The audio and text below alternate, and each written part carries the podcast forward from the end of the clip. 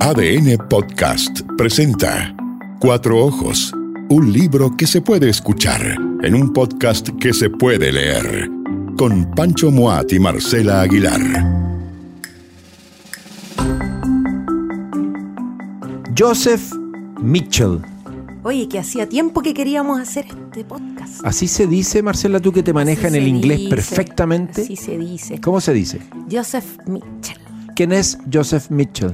Es un periodista estadounidense, un gran, gran perfilador que publicó, bueno, en distintos periódicos hasta que llegó, se instaló en el New Yorker. Que eh, se instaló hasta el, hasta el último día de su vida, Oye, literalmente. pero él, él trabajó en el New Yorker, hizo unos perfiles extraordinarios, todo el mundo lo, lo quería, lo, Lo seguía, celebraba, lo ¿eh? celebraba, y en algún minuto él publica un libro que re- reúne dos perfiles de un mismo personaje, y después de ese libro cae en un silencio En el ostracismo. que nadie comprende. Pero fíjate que eh, hay un perfil que escribió sobre él, Janet Malcolm, que es otra periodista. Sí. Eh, y ella cuenta que ella compartía, estaba en la oficina al lado de, de Ah, Joseph Mitchell. necesito leer ese perfil de Janet Malcolm sobre Joseph. Mitchell. Ya. Está en un libro que se llama Na- Nadie, te, está mirando. Qué buen título, me gusta. Bonito, de, ¿Ah? Monte, qué? ¿De qué? Monte Hermoso Ediciones. Monte Hermoso Oye, pero Ediciones. espera, ella lo vio, Ya, ella, lo vio, todos los días entrar a la oficina en la mañana. Ya.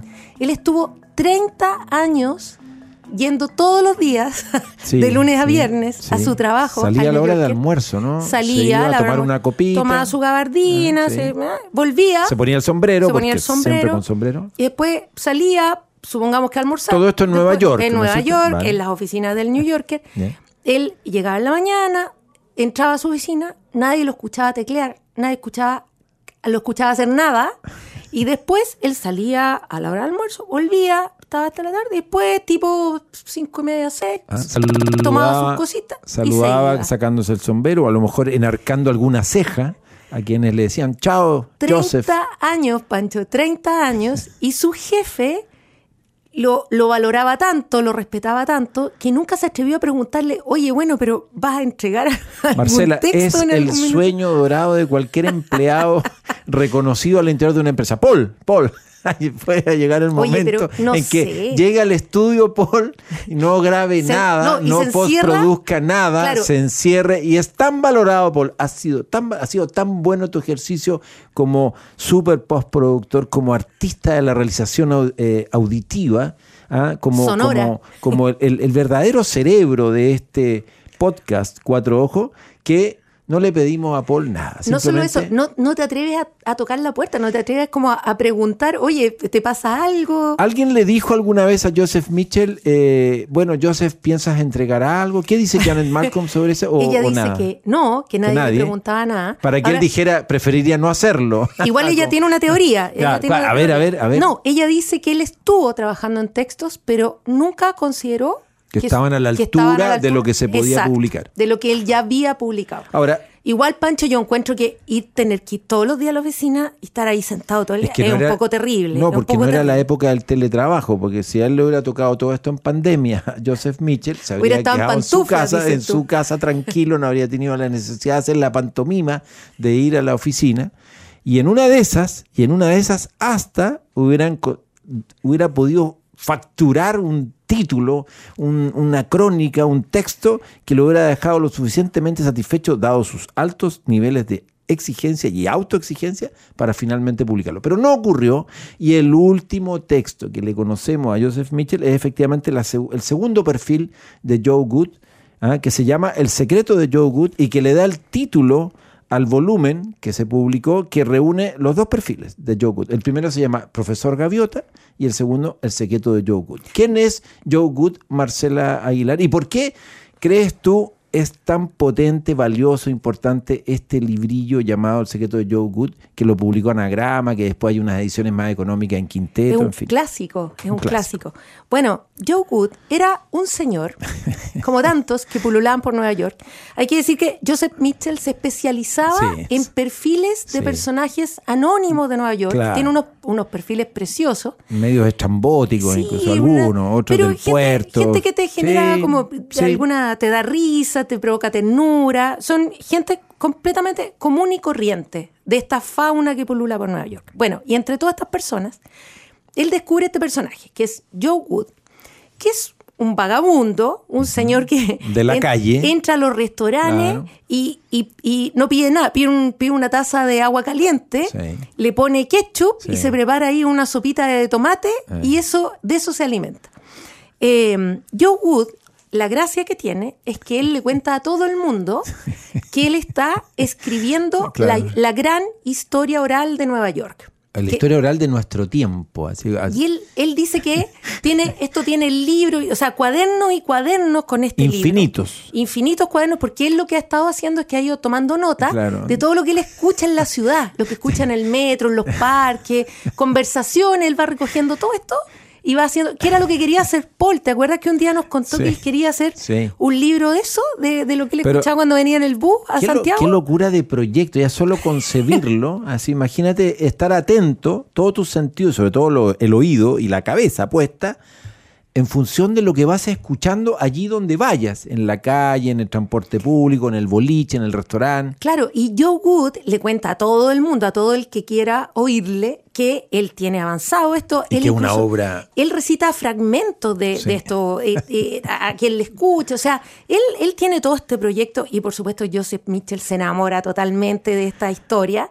Se La- enamora de la historia, no tanto de, de no Joe tanto Wood. el personaje. Bueno, pero es que en el primer perfil, que es el profesor Gaviota, Sí. que está, fíjate, en una Ah, antología dilo, dilo, muy, muy favor, bonita que, la se llama... publicó Hus, el sello Sí, Hus. el sello Hus. Se llama La fabulosa taberna de McSorley y otras historias de Nueva York. Sí. Esta es una antología, esta es bien reciente, no, de, de los últimos años, Pancho. Sí, como- 2017. Entonces, bueno, en esa antología está este perfil del profesor Gaviota, que es eh, Joe Wood. Resulta que eh, después de que publicó esta historia, nosotros nos enteramos por el libro El secreto de Joe Wood que hay todo, todo o una otra parte de este cuento que nosotros no conocíamos. Primero, Joseph Mitchell explica que Joe Wood en realidad era insoportable, que desde que publicó este perfil en el New Yorker iba a verlo a la oficina. Lo macheteaba. Le pedía plata. O sea, era. O sea, Se era- convirtió en una pesadilla. era como, ¿por qué? ¿Por qué escribir a esta Claro. persona? Porque ya no se lo podía Ahora, sacar de encima. Detalle, solo un detalle. 22 años se demora en publicar el segundo. El primero es del 42 y el segundo y definitivo, su último texto es del 64. Bueno, entonces ya lo persigue yo. Entonces, bueno, Joseph Mitchell dice, ya a ver, bueno, voy a, voy a ver qué pasa con este personaje. Empieza a indagar un poco más.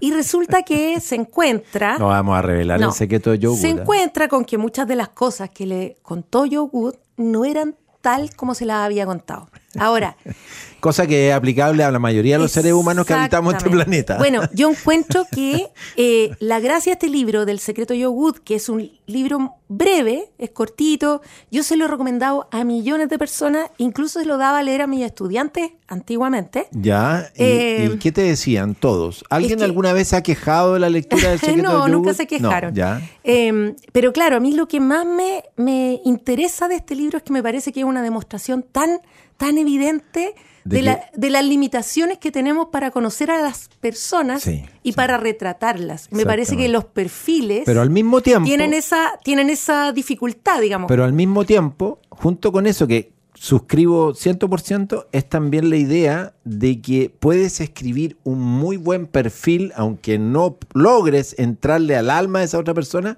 de cualquiera, si es que te detienes a observarlo, a trabajarlo, a vislumbrarlo con talento, con lenguaje, con una mirada singular, ¿o no? A mí me gusta mucho eh, la manera además en que Joseph Mitchell hace como esta especie como de mea culpa, pero, pero en realidad es como un, miren, ¿saben qué? Escribí este primer perfil, estaba bueno, era entretenido, eh, contaba, retrataba a un personaje muy, muy atractivo, interesante, pero fíjense que ahora me doy cuenta que me faltó tanto. Y él hace este nuevo perfil eh, bueno, y después de esto no publica nada más. Entonces, eh, me llama la atención, en el, en el libro de Janet Malcolm, ella dice que, que hay gente que comenta que esto es como una maldición de Joe Good, que como él revela sus secretos, que ya después queda como impedido de publicar nada más. El texto de Janet Malcolm que tú leíste, que todavía no, no, no leo, pero que voy a leer terminando esta grabación, eh, dice algo sobre una característica que varios de los que han, de alguna manera, pensado a Joseph Mitchell eh, ponen de relieve de su estilo, de su modo de trabajar los textos, que es como el oído, es decir, como esa capacidad de ponerle oído a las personas con las que interactúa para después convertirlos en personajes. Nunca usó grabadora. Eh, sino, eh, nunca usó grabadora, entonces tiene la libertad, ¿no es cierto?, para construir el relato, la, la, la oralidad, desde el texto mismo, recogiendo el alma de lo que le han transmitido, de lo que él sobre todo ha escuchado, y después eso hace que fluya, porque es alucinante cómo en sus distintos textos aparecen las voces a veces, pero parrafadas larguísimas, y tú no te das cuenta que de pronto se te olvidó que el que te está contando eso que estás leyendo ya no es Mitchell, sino que es ese protagonista de esa historia. Claro. Y, y, y, salta de una voz a otra y nunca te hace ruido, porque tiene esa capacidad, ¿no es cierto? El gran oidor, ese eh, alucinante.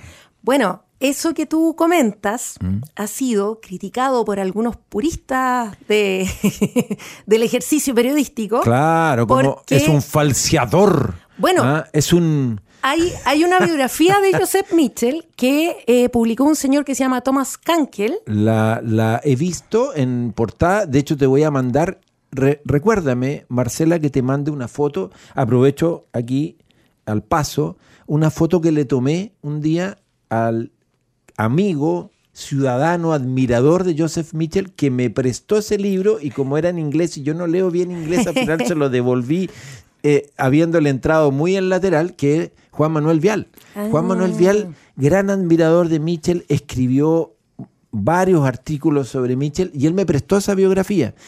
Y que la foto es preciosa, la foto portada de, de, de Mitchell con el sombrero, se la devolví. Le tengo una foto a Juan Manuel Vial eh, con, con, el, el libro. libro. en la mano, eh, ahí cerca de mi casa, en un café. Es tan bonita, recuérdame que te lo mande, porque así aprovechamos además de rendirle un tributo y homenaje a Juan Manuel, porque él también ayudó a muchos a leer a Mitchell, difundió su, su obra, dif no solo el secreto de Yogut, sus crónicas, estaba muy fascinado con la idea de traducir incluso esa biografía. Es un bonito proyecto. Dilo, eso. dilo, dilo, Sí. dilo. Bueno, y mm, lo que pasa con Kunkel, según lo que explica aquí Janet Malcolm, ¿Ya? es que él en el libro empieza a darse cuenta, o sea, cuando investigando para el libro, Kunkel, ¿Ya? empieza a darse cuenta de que hay personajes de los que eh, aparecen en los perfiles de, de Que, Joseph Mitchell que no es posible que ni siquiera encontrarlos existen. en la que realidad. no existe. me Entonces, encantó, ya me gusta más Mitchell. Suponte, hay uno que es el personaje central de un libro que se llama Old Mrs. Flood, que se llama Hugh G. Flood, que es un señor que él tiene que, tiene que explicar, tuvo que explicar Mitchell, que era en realidad una síntesis de varios personajes. Me encantó, no. Este Y- es periodista de verdad. Bueno, y hay otro que es, no sé si te acuerdas que en el en este La fabulosa taberna Ya, de Max. Orley No me hay digas que el del bar de mala No, no, muerte, el ¿no? del el de los gitanos, el rey de los Ya, gitanos. sí. Ese- También es una ese síntesis. También. también, también. Bueno, Me y esto Pero es una gran fórmula. Bueno, pero y esto lo descubren recurso, porque aparece un señor que quiere hacer como un musical o una obra de teatro Ya, eh, basada en estos personajes. Y los Mitchell- buscan, ¿eh? no, y, no, y Mitchell le dice, le, va- le va a contar a Mitchell, le dice, oye, yo quiero a- a escribir esto. Entonces Mitchell le dice, no, no, no, por ningún motivo.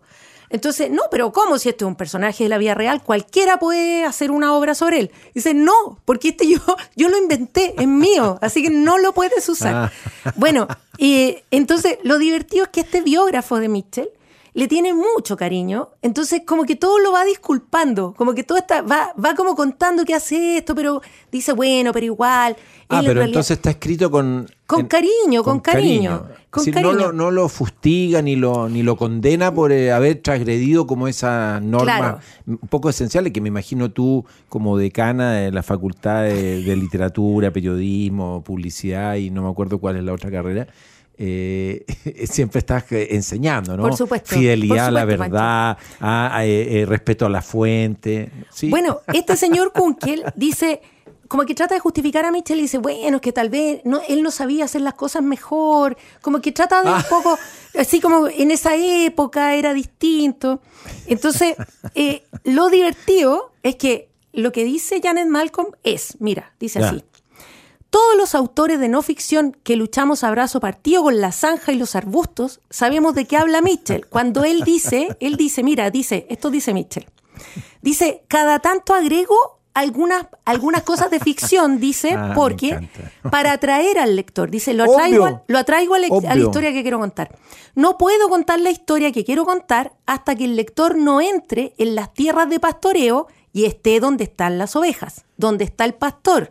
El pastor va a contar la historia, pero antes yo tengo que lograr que el lector salte la zanja y atraviese los arbustos. Esa es la explicación de Mitchell. Maestro. Es un recurso. Él dice, yo estoy haciendo por un recurso. Es una técnica literaria para bueno, convocarte, seducirte, una atraerte, estrategia. atraparte, una estrategia, táctica y estrategia. Es un adelantado, Mitchell. Bueno, y lo que dice Janet Malcolm es, dice, pocos hemos llegado tan lejos como él en cuanto a manipular la realidad para Ah, adaptarla a nuestra voluntad artística. Dice, esto no se debe a que seamos más virtuosos que Mitchell. No. Se debe a que somos menos talentosos. Tal cual. La idea de que los periodistas resisten, resisten constantemente la tentación de inventar es irrisoria. Los periodistas no inventan sencillamente porque no saben cómo hacerlo. Por eso son periodistas en vez de escritores de novelas o cuentos. Dependen de la amabilidad de los extraños que conocen para retratar a los personajes de sus crónicas y artículos. No hay personajes ficticios agazapados al acecho en la imaginación Y- de los periodistas. Y otro detalle que yo creo que es súper relevante, en la misma línea de lo que ya va apuntando Malcolm sobre Mitchell. Y es que Mitchell nunca le pidió permiso a Joe Good para escribir sobre Joe Good. No le pedía permiso a no- no le- nadie. ¿Por qué va a estar, oye, ¿sabes que voy a escribir una crónica? ¿Me autorizáis? No, puedo decir, ah, si conoció al viejo dueño de un boliche donde él iba a comer regularmente cerca del mercado de Fulton, ya en la zona portuaria de Nueva York. Y ese tipo tenía su boliche en, la, en los bajos, ¿no es cierto?, de un edificio de seis pisos cuyos cuatro pisos superiores están tapiados hace no sé cuántos años, y él sigue teniendo allí su boliche, y ahí se comen los mejores mariscos, etcétera, y, y- y va gente de todo, de toda condición a ese boliche, y ese personaje está el dueño del boliche, que Mitchell retrata en una crónica preciosa, como se llama algo así como el viejo hotel.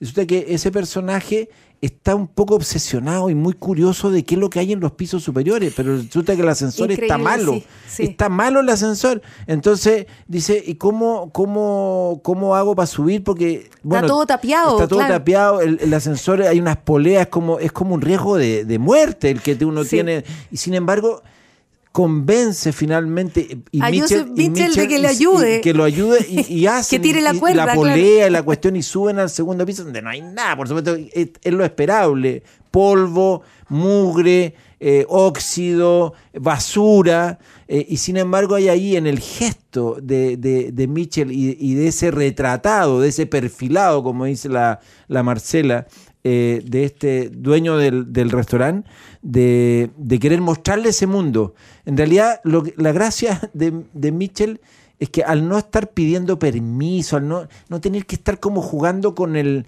como con, ¿cómo decirlo? Como con el como con los galones ¿ah? del, del sujeto o la persona o la mujer retratada, a la larga esa libertad de estilo, de, de recurso, hace que sus textos sean no solo más poderosos, más verosímiles.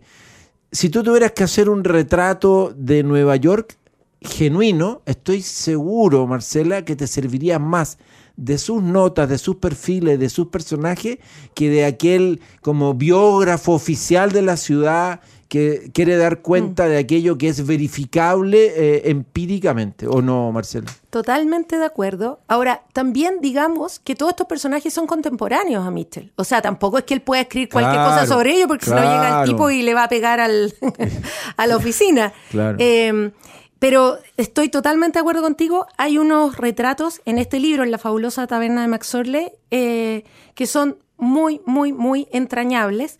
Y hay uno que se llama Macy, eh, que- del que me gustaría leerte un fragmento. Por favor, dale. eh, ahora que ya pronto nos tendremos que cerrar este, este podcast. Sí. Que, Em, que no va a ser la primera y última vez que hablaremos que hablemos de Joseph Mitch.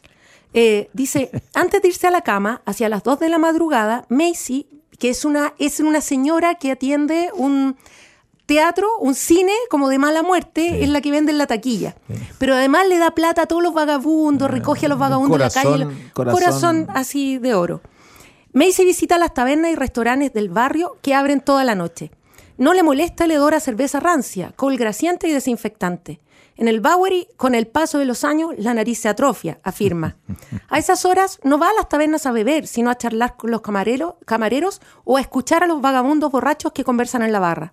Los vagabundos, como ha ido averiguando con los años, no hablan mucho de sexo, deporte, política o negocios, los temas tabernarios por excelencia. Casi todos están demasiado desnutridos para interesarse por el sexo.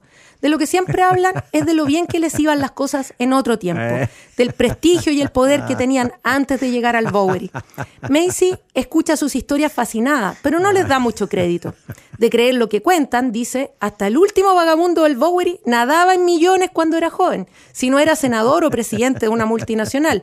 Pero la verdad es que estos pobres diablos nunca han sido nada más que unos borrachos empedernidos. Oye, eh, recapitulemos. Tres libros de Joseph Mitchell en español. El secreto de Joe Good, La fabulosa taberna de Max Sorley y otras historias de Nueva York. Y ahora, recién nomás, editado por Anagrama, El fondo del puerto, donde vienen seis crónicas largas, digamos, de nuevo sobre el Nueva York que conoció eh, Joseph Mitchell.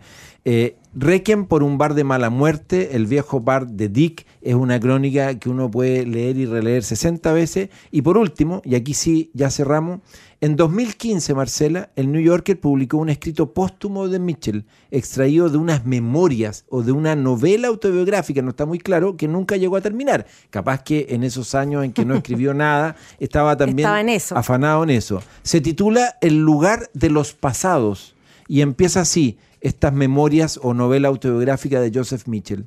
En el otoño de 1968, sin darme cuenta cabal de lo que me estaba sucediendo, comencé a vivir en el pasado. Hoy, cuando me paro a pensar en ello y voy sumando los años transcurridos desde entonces, me parece increíble. Llevo más de 20 años viviendo en el pasado. Lo que quiero decir es que vivo en él la mayor parte del tiempo, tanto como me es humanamente posible. Antes de proseguir, debo aclarar que eso de vivir en el pasado no acaba de parecerme una expresión satisfactoria. Podría dar a entender que me he convertido en una especie de anacoreta amargado. El caso es que no se me ocurre otra forma de decirlo. Joseph Mitchell, acá en nuestro podcast Cuatro Ojos, junto a Marcela Aguilar. Una bonita lectura, Pancho, y súper vigente siempre, impresionantemente vigente. Gracias, Joseph Mitchell. ADN Podcast presentó Cuatro Ojos. Libros que se hacen escuchar en un podcast que se puede leer. Con Pancho Moat y Marcela Aguilar.